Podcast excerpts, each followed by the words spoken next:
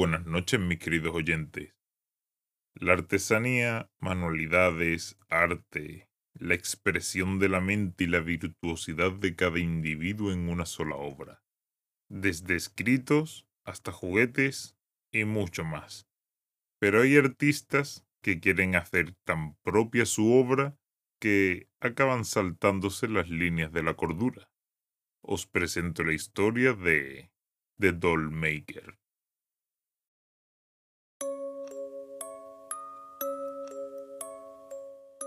Hubo una vez en la que un hombre vivía haciendo hermosas muñecas de todas las formas y tamaños. Incluso hacía muñecas a tamaño real. Muchos solicitaron estas muñecas caras y exquisitas, y aunque las mismas le dieron al hombre humilde mucho dinero, este vivió modestamente con su pequeño hijo Vine. El joven estaba fascinado por el trabajo de su padre. Las partes de las muñecas y las muñecas terminadas llenaban la casa. Cada una era única y tenía su propia personalidad. Vine observaba fascinado cómo su padre pintaba sus delicados labios sobre sus pálidos rostros. Quería ser como él algún día y crear hermosas obras de arte. Un día, un hombre de negocios rico solicitó una muñeca adornada de tamaño real. Este se hacía llamar Gier sin embargo, el fabricante de muñecas se negó a hacerle la muñeca al descubrir que Gier era un hombre retorcido y que quería la muñeca por razones pervertidas. Gier se enfureció ante la negativa del fabricante. Estaba tan enfurecido que envió sicarios contratados para eliminarlo. La casa del fabricante de muñecas fue incendiada. Él mismo se había sacrificado para salvar a su hijo de las llamas, Vine observó aterrorizado y consternado cómo su padre ardía vivo ante él. Sus lágrimas solo se evaporaban por el calor mientras veía su casa convertirse en escombros y cenizas. Lloró sobre los restos de su padre, rodeado de las reminiscencias carbonizadas de su hogar y de las hermosas muñecas que ahora estaban fundidas, distorsionadas, horribles atrocidades desfiguradas de lo que alguna vez fueron Vine buscó entre los restos con sus pequeñas manos, tratando de encontrar algo que pudiera haber sobrevivido al incendio. Al final, todo lo que pudo encontrar fue un ojo de cristal de una muñeca de tamaño real. Lo cogió y lo sostuvo cerca de su corazón. El ojo era todo lo que le quedaba. El niño tenía apenas nueve años cuando vio todo lo que había conocido ser destruido en un instante. Pero desafortunadamente, los terrores no habían terminado para él. Gier hizo que sus sicarios regresaran a la escena del crimen para asegurarse de que el fabricante de muñecas estuviera realmente muerto. Encontraron el cadáver carbonizado del gran creador, pero también encontraron al niño. Sin saber qué hacer con él, lo secuestraron y lo llevaron ante Gier. Este decidió quedarse con él. Lo mantuvo para reemplazar la muñeca que nunca recibió. Mantuvo a Vine durante tres años, tratándolo como una muñeca, un objeto, jugando con él. Era su prisionero. Este no pudo soportarlo más y comenzó a perderse. Su mente empezó a deteriorarse. Una noche, mientras el hombre se cernía sobre Vine, tratando de jugar con él, Vine decidió que ya no quería jugar más. Rápidamente, agarró un bolígrafo de la mesita de noche con el que empezó a apuñalarlo en la carotida.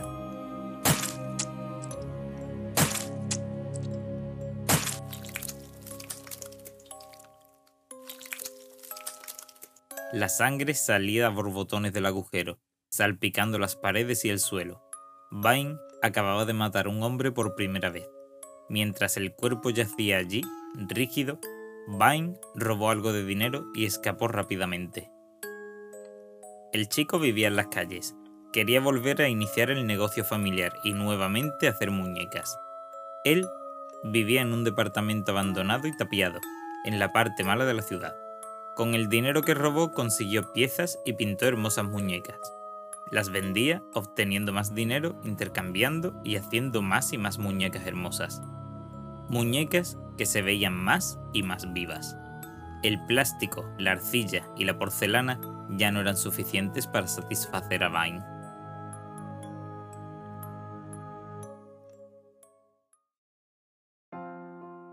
Informe de noticias.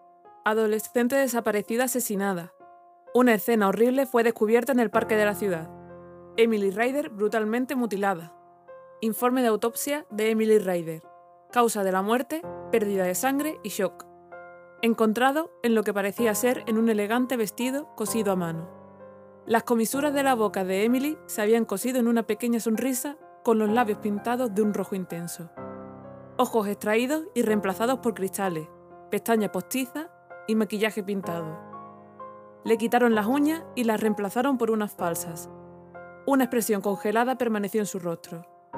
Su cabeza estaba afeitada y reemplazada con pelos azules cosidos en su cuero cabelludo reemplazando sus mechones rubios. Y quizás lo más inquietante, cada articulación de su cuerpo fuera de su zócalo rota. Verdaderamente el trabajo de un asesino psicópata.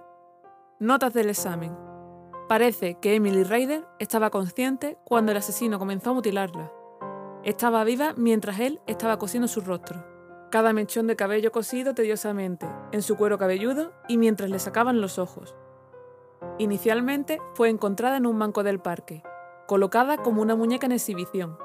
Esto explicaría tal vez por qué las articulaciones estaban fuera de órbita. Tal vez facilitaría mostrarla de la forma que quisiera. Por la forma en que se realizó el asesinato, parece que el asesino ve sus crímenes como obras de arte. Cheryl Harris, examinadora médica. Emily fue el segundo asesinato de Vine, pero el primero de una cadena. Se emocionó creando nuevas muñecas, tallándolas, haciéndolas más y más hermosas. Tenía ahora 17 años. Nunca fue atrapado. Sigue viviendo en casas abandonadas y sigue matando. Se había vuelto completamente loco, aunque él no lo creía. Vine pensaba que estaba bien. Vivía en una realidad que había creado para sí mismo en su propia mente. No era un asesino, era un artista, un artista que hacía hermosas muñecas. Vine se enorgullecía de su trabajo, pero todavía se veía a sí mismo como un producto inútil, sucio y usado. En un intento de hacerse tan hermoso como a sus muñecas, se sacó uno de sus propios ojos y lo reemplazó con lo único que le quedaba de su infancia, el ojo de cristal.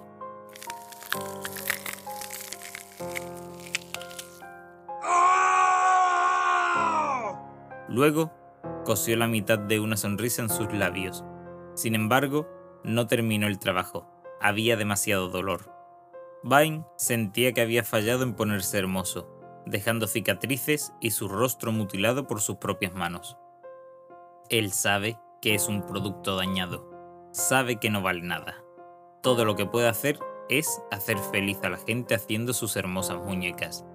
Su trabajo se hizo bastante popular en los periódicos, en internet, la radio y en la televisión, por mostrar su arte en lugares públicos. Y también amaba su apodo dado por los medios, el fabricante de muñecas.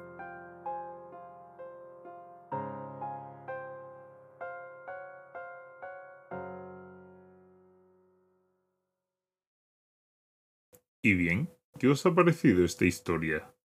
Esperemos que la hayáis disfrutado tanto como nosotros. ¿Verdad, Cujo? A propósito, si tenéis algún relato en concreto que queráis pedir para que narremos, podéis escribirnos un correo, el cual os dejaremos en la descripción, y sopesaremos la posibilidad de narrarlo. Dicho esto, que tengáis dulces pesadillas.